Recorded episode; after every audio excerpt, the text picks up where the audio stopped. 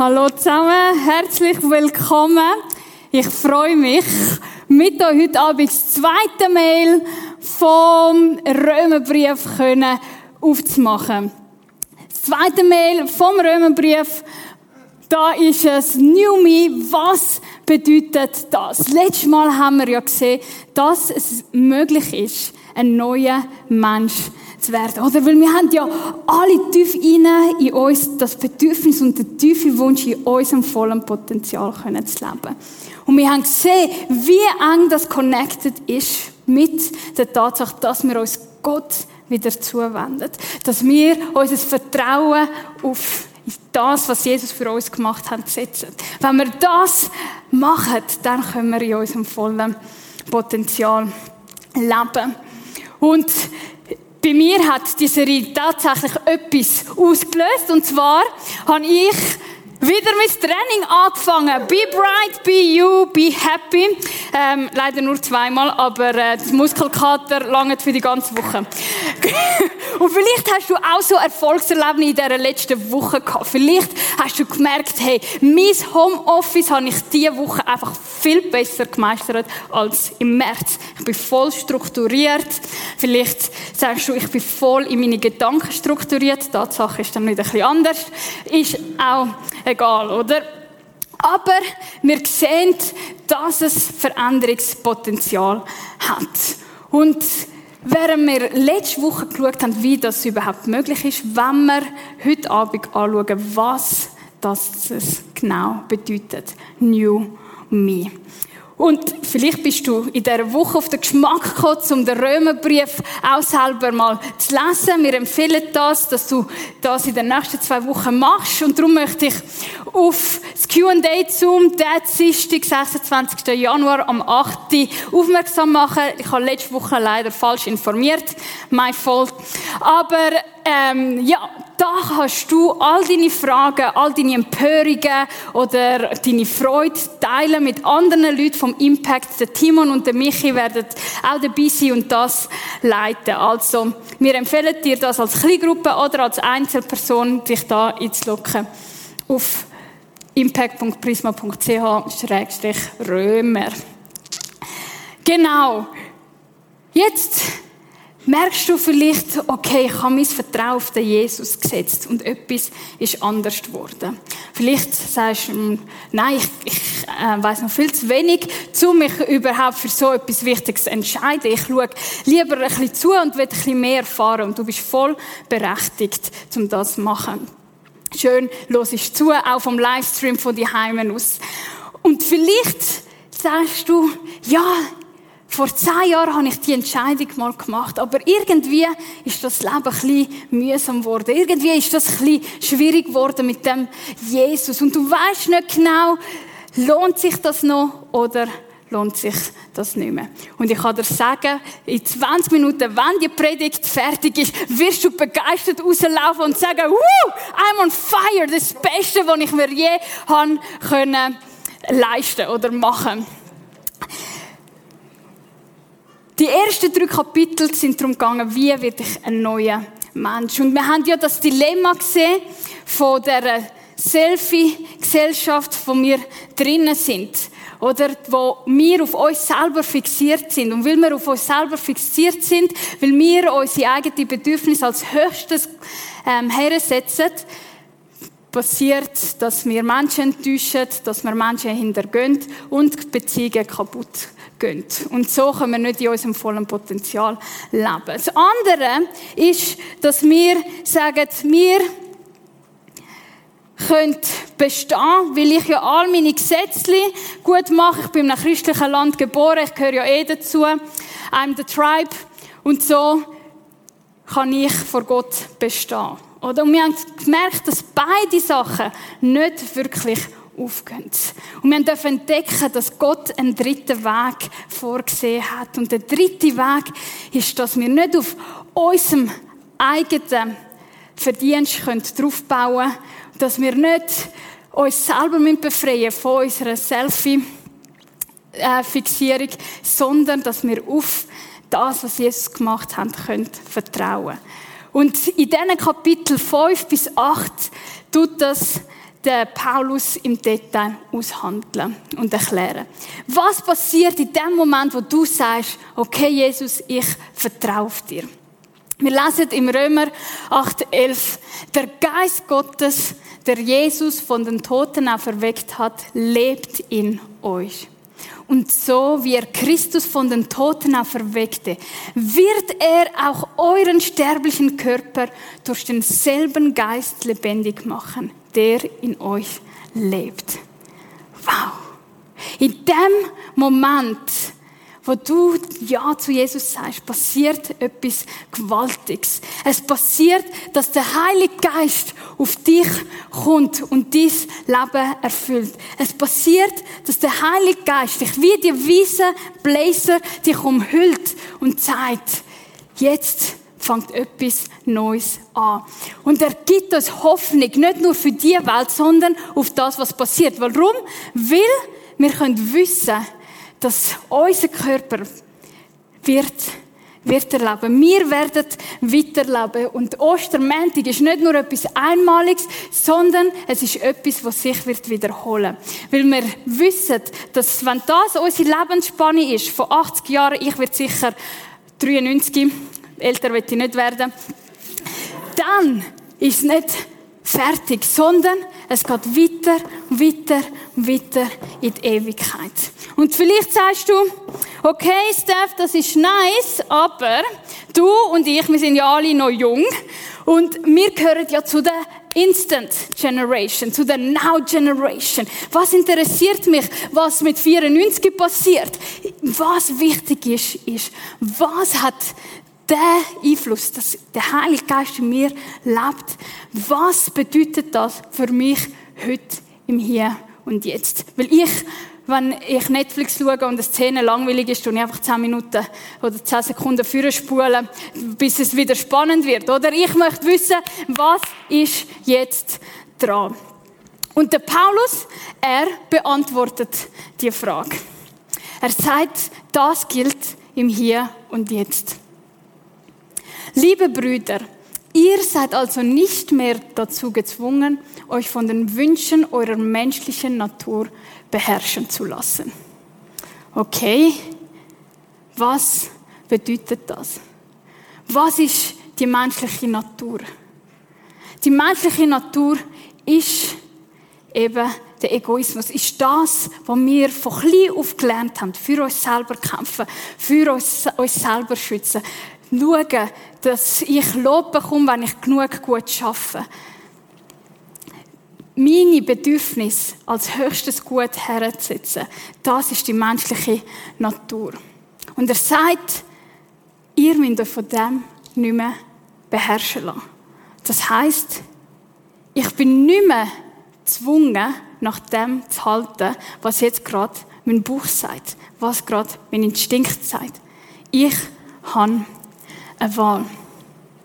Der Paulus erzählt ja von der Welt, wo wir drinnen leben und dass sie eine Welt ist, wo in Chaos endet. Und der Charles, ein berühmter Theologe, erklärt, für Paulus ist die Sünde mehr als eine Handlung, die ich begehe. Sie ist auch eine Orientierung für das Leben. In der Tat betrifft die Sünde mein Sein bevor sie mein Tun betrifft.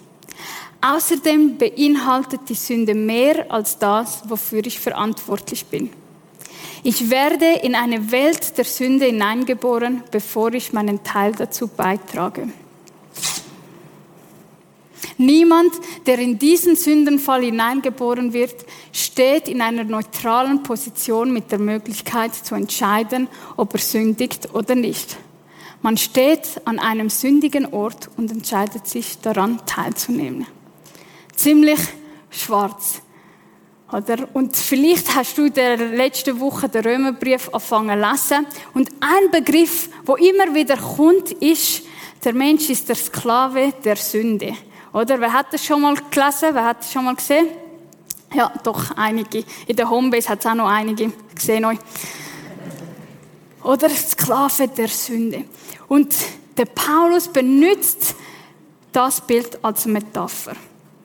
Ich möchte euch drei Merkmale von einem Sklaven aufzählen. Das erste ist, obviously, er ist nicht frei. Er kann nicht selber bestimmen.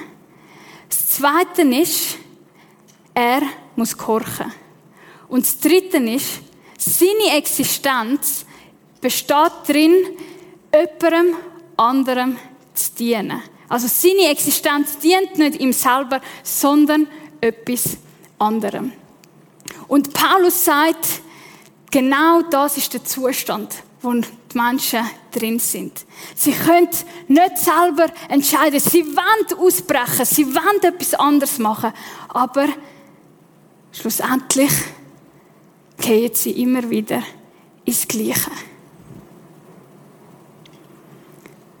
Kann man da noch etwas machen? Und das Gute ist, ja, man kann. Römer 6, 17 bis 18. Er sagt, denn früher wart ihr Sklaven der Sünde. Früher ist es euch genau so gegangen. Aber dann, wo ihr euch für Jesus entschieden habt, dann ist etwas anderes passiert. Doch nun habt ihr euch von ganzem Herzen der neuen Lehre unterstellt, der ihr anvertraut wurdet. Die neue Lehre ist eben das Glauben an Jesus. Jetzt seid ihr frei von der Sünde und dient stattdessen der Gerechtigkeit. Jetzt sind ihr frei. Jetzt könnt ihr der Gerechtigkeit dienen. Jetzt könnt ihr das machen, was richtig ist. Das ist die gute Botschaft. Und du hockst da und sagst, ja, Steph, also, äh, es macht ja Sinn, so, theoretisch kann der schon folgen, es steht ja so. Aber, Fangfrage, wenn das tatsächlich so wäre, Warum mache ich immer noch meine Notlüge? Warum fällt es mir immer so schwer, von dieser Sucht loszuwerden? Warum muss ich mich durchmogeln? Warum enttäusche ich Menschen immer noch? Warum mache ich noch Fehler, wenn ich doch frei bin? Und der Paulus, der kennt die Frage. Und im Kapitel 7 sagt er ja, ich will doch das Richtige machen, aber ich mache genau das Falsche. Und umgekehrt ist es einfach ein Frust. Und ob das er jetzt einfach rhetorisch braucht oder ob er das wirklich, er selber das meint, das ist dahingestellt. Aber die Sache ist, wir ringen doch, wir sind in dem drinnen, wir kennen das. Und was ich merke, ist, dass sehr viel Christen, ich inbegriffen, uns mit dem abgefunden haben. So, Allah, ja, ich habe den Heiligen Geist. Er, er steht mir noch gut, finde ich. Macht mich auch noch gut. Aber tief drinnen habe ich immer noch die alten Kleider an. Tief drinnen ist eigentlich nicht wirklich etwas verändert worden. Die Kraft vom Heiligen Geist, vielleicht ist die gar nicht so stark, wie es predigt wird oder wie ich davon lese. Weil die Realität, die sieht anders aus.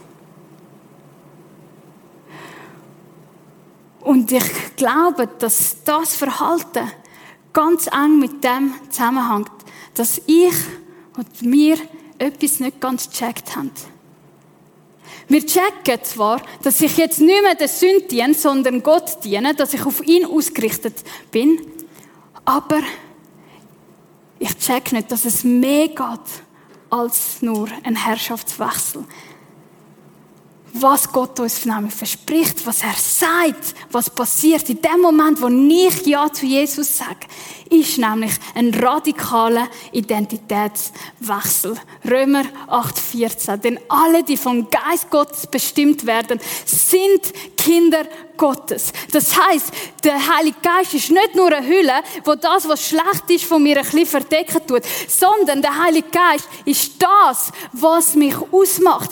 Er ist der, wo mich als Tochter von, von allerhöchsten Gott bestätigt. Es ist nicht nur meine Spiritualität, die sich jetzt irgendwie Christ nennt und sich auf Gott tut ausrichten, sondern inbegriffen ist mein Körper. Das heißt, unser Körper ist der Tempel vom Heiligen Geist. Mein Denken. Es heißt Römer 12, 2, dass unser Denken erneuert wird, so wie es Gott gefällt.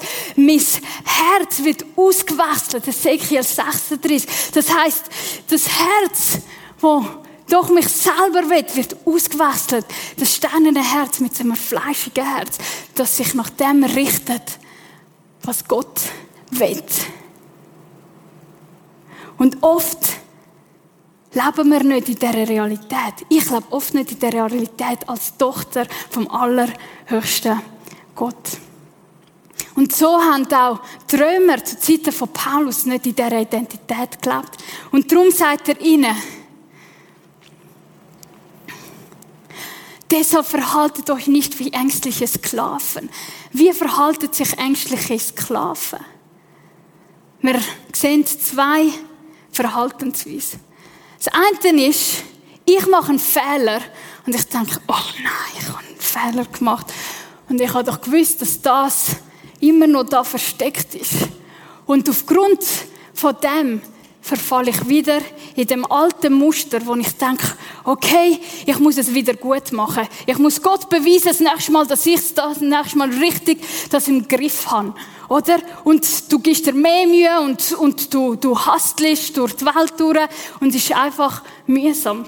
Oder du denkst, uh, das kann man Gott nicht vergeben. Er hat mir das zweite Mal, das dritte Mal, das vierzehn Mal, das siebzehntigste Mal vergeben, aber das fünfundzwanzigste Mal, ich meine, ich habe ja nicht mehr Geduld mit mir selber. Warum sollte dann Gott Geduld mit mir haben? Und was passiert? Ich verhalte mich wie ein ängstlicher Sklave. Ich ziehe mich zurück. Ich fange an, meine stille Zeit vernachlässigen. Ich fange an, zu sagen, ja, weißt, die Internetverbindung ist bei mir daheim nicht so gut. Ich meine, ich muss jetzt nicht noch ein Zoom-Meeting, Kleingruppe machen, ist jetzt auch nicht so schlimm. Oder? Und ich fange an, mich vor Gott zu verstecken. Wer kennt das von sich? Okay, es sind einige Heilige, aber einige auch nicht so Heilige. oder, oder, und, und wir, wir handeln nach dem. Warum? Weil wir irgendwie doch noch ein bisschen Angst haben, weil wir irgendwie noch selber arbeiten wollen. Das ist die eine Variante. Und die zweite Variante ist so, ah, habe einen Fehler gemacht. Jesus liebt mich, das I know. Und darum lebe ich einfach weiter so. Und du tust ein bisschen Achsel zucken und du sagst, ja, okay, gut, wenn ich äh, jetzt kein Wunder erlebe und so. Und ja, Dampi und so. Ich bin auch so zufrieden mit meinem, ähm, äh, Freitag Gottesdienst und so. Und mehr brauche ich nicht. Und ich gebe mir zufrieden mit weniger, als ich eigentlich habe. Ich gebe mir zufrieden mit weniger, als Gott mich eigentlich berufen hat. Und das kann ich auch sehr gut von mir. Weil ich denke, ah, das, ist, ah, das ist nur etwas für die super Elite-Christen. Das sind die, die es wirklich verstanden haben. Und ich, ich bin da nicht, gehöre da nicht so dazu. Doch Paulus sagt, verhaltet euch nicht wie ängstliche Sklaven. Ich weiß, dass ihr die Verhaltensmuster habt. Doch es gibt eine Lösung. Er sagt sogar zweimal. Denn der Geist Gottes selbst bestätigt uns tief im Herzen, dass wir Gottes Kinder sind. Sein Geist ist der, der dir zuflüstert und sagt, komm, mach doch das Bible-App doch noch auf. Komm, es schadet nicht, wenn du auch nur den Tagesvers lesen Komm, probier, komm, gang wieder die Nähe von Gott. Warum? Weil als seine Kind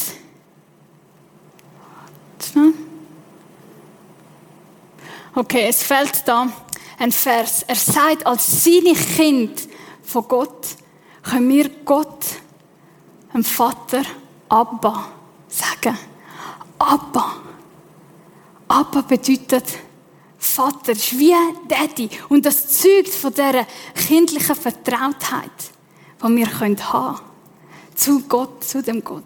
Und will ich ihm vertrauen, danke.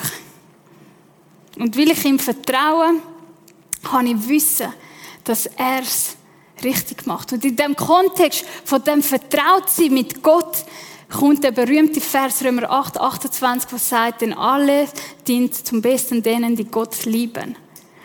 Warum kann man das sagen in dem Kontext?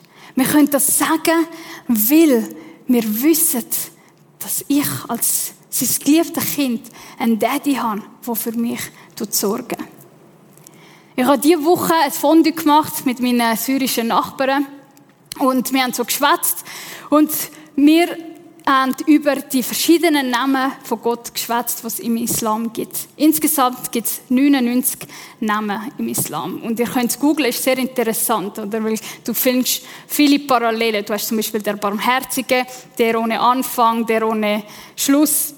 Du hast ganz verschiedene. Aber ich bin die Liste durchgegangen und ich habe nirgends gesehen den Namen Gott, der Vater. Warum? Weil nur im Christentum Gott Mensch wird. In Jesus Christus sich hergibt für dich und mich auf eigene Augenhöhe kommt, zum uns als Kinder Gottes zu machen, zum uns den neuen Status zu geben. Das finden wir nirgends anders.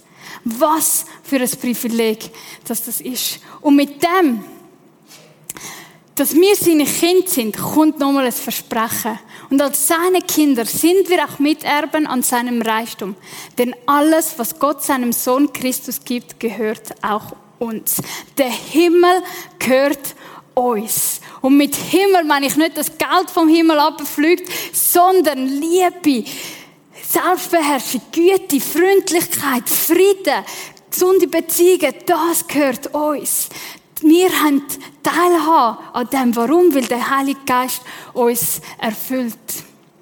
Und dann kommt der letzte Teil, wo wir am liebsten durchstreichen wollen. Doch wenn wir an seiner Herrlichkeit teilhaben wollen, müssen wir auch seine Leiden mit ihm teilen. Wir hätten doch viel lieber, dass das Leben, das New Me, easy peasy geht. Dass das einfach float, dass das einfach fließt und keine Schwierigkeiten passieren. Aber Paulus erinnert uns daran, unser grösstes Vorbild, Jesus selber, hat die grösste Ungerechtigkeit aus seinem eigenen Leben erfahren. Darum sind nicht erstaunt, wenn es auch schwierig ist für euch. New Me bedeutet nicht ein sorgenfreies Leben, sondern es bedeutet, sich nach dem zu richten, was Gott gefällt. Sagst, ja gut, aber das Problem haben wir ja immer noch nicht gelöst. Was mache ich, wenn ich sündige? Was mache ich, wenn ich einen Fehler mache? Und Paulus schreibt in Kapitel 6 das sehr ausführlich. Er sagt, lasst nicht die Sünde euer Leben beherrschen. Gebt ihrem Drängen nicht nach. Lasst keinen Teil eures Körpers zu einem Werkzeug für das Böse werden, um mit ihm zu sündigen. Er sagt, Sünd ist um die Möglichkeit, dass wir sündigen, dass wir Fehler bestehen. Das wird bleiben bis zu dem Tag, wo wir sterben. Aber jetzt haben wir eine Alternative. Jetzt bin ich nicht mehr gezwungen, dem zu folgen. Okay, ich bin dem nicht mehr einfach ausgeliefert. Ich kann jetzt die Wahlmöglichkeit. Durch die Kraft vom Heiligen Geist habe ich die Möglichkeit, mich dafür oder dagegen zu entscheiden. Das ist das Einschneidende, was passiert ist. Ein alter Kirchenvater, der Augustinus, der hat das mal so erklärt, er hat gesagt, vorher ist es non posso non peccare. Ich kann nicht nicht sündigen. Es passiert einfach. Doch dann, wenn Jesus kommt, im jetzigen Leben, bis ich stirbt, dann verändert sich. Dann ist es vom non posso non peccare, ich kann nicht nicht sündigen, wird ich kann nicht sündigen. Das heißt, die Möglichkeit besteht. Ich habe die Wahl. Und er sagt, lönt Gebt dem Drängen nicht nach. Lernt kein Teil von eurem Körper zu einem Werkzeug sein.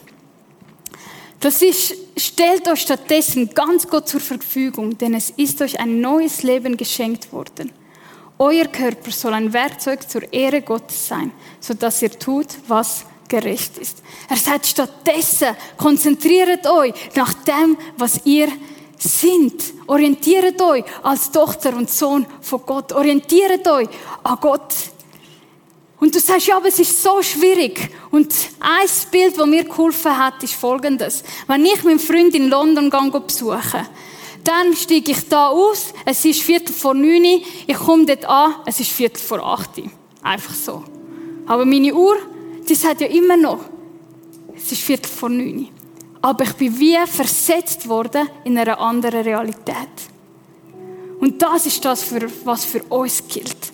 Wir sind versetzt worden in einer anderen Realität. Wir können in einer anderen Realität laufen.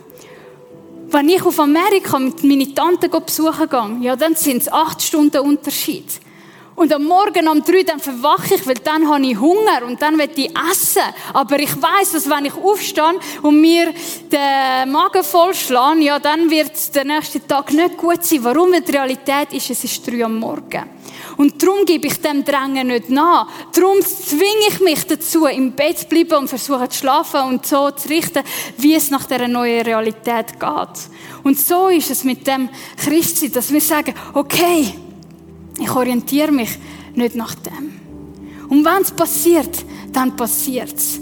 Aber dann muss ich mich nicht wie ein ängstlicher Sklave verhalten, sondern ich darf mich als Kind Gottes verhalten. Ich darf zu meinem Vater rennen. Ich darf zu ihm rennen und sagen, ah, ich habe es wieder verpasst, Mann.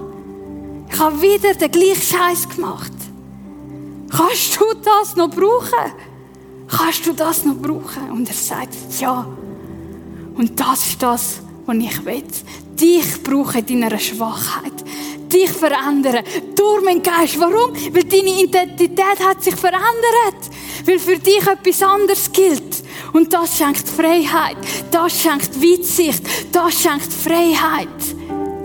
Ich darf zu dem Vater hier rennen. Weil ich darf wissen, dass ich angenommen bin, tief, tief drinnen.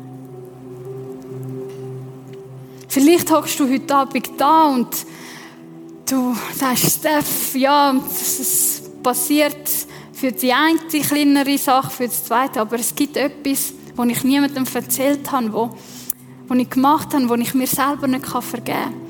Und wenn ich doch dort mal anders gehandelt hätte, dann wäre die ganze Katastrophe nicht mehr passiert dann müsst ihr jetzt Folgen nicht von dem tragen. Und du, du tust dich selber anklagen, du tust dich selber verdammen für das, was passiert ist. Und du sagst, wenn ich mir dann selber nicht vergeben kann, warum soll mir dann Gott vergeben?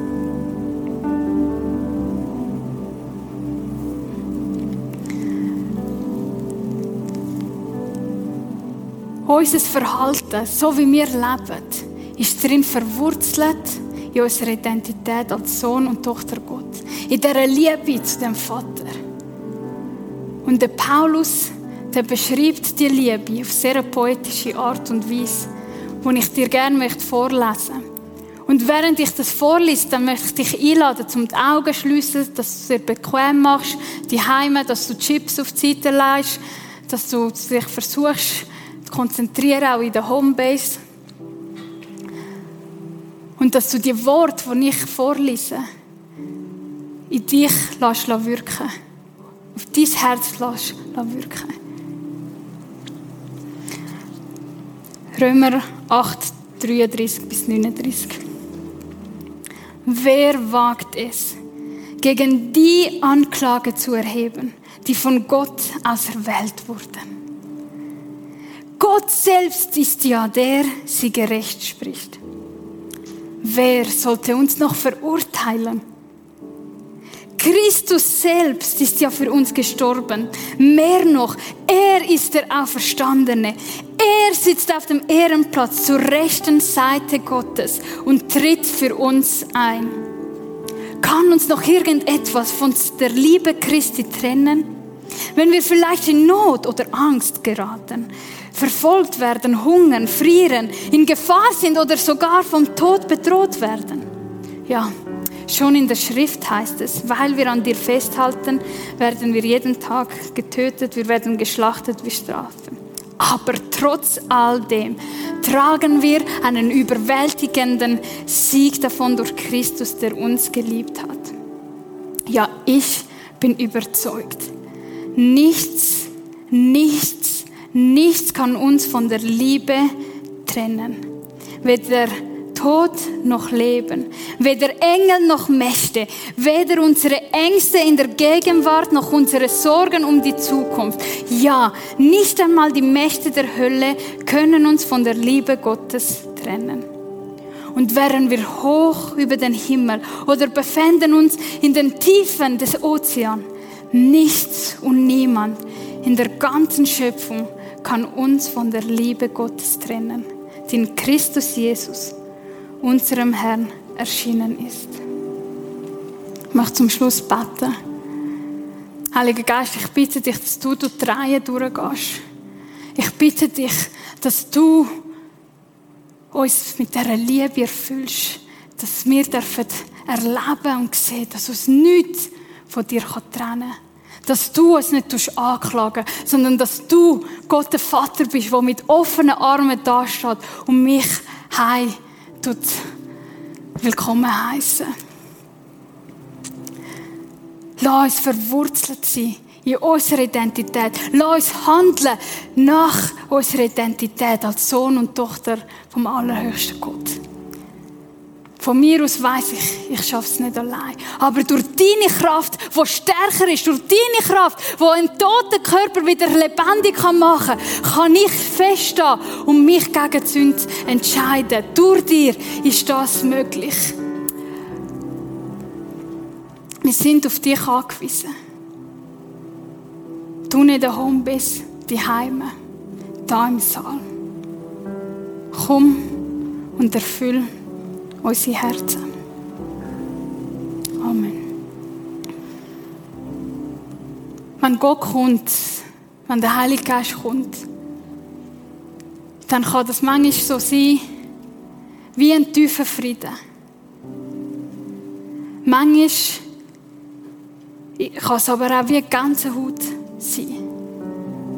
Und manchmal werden wir sogar zu Tränen gerührt. Und du darfst so sein, wie du bist vor dem Gott. Manchmal passiert auch nichts. Und es ist auch völlig normal. Aber wir wollen jetzt dem Gott Raum geben und uns auf seine Liebe ausrichten.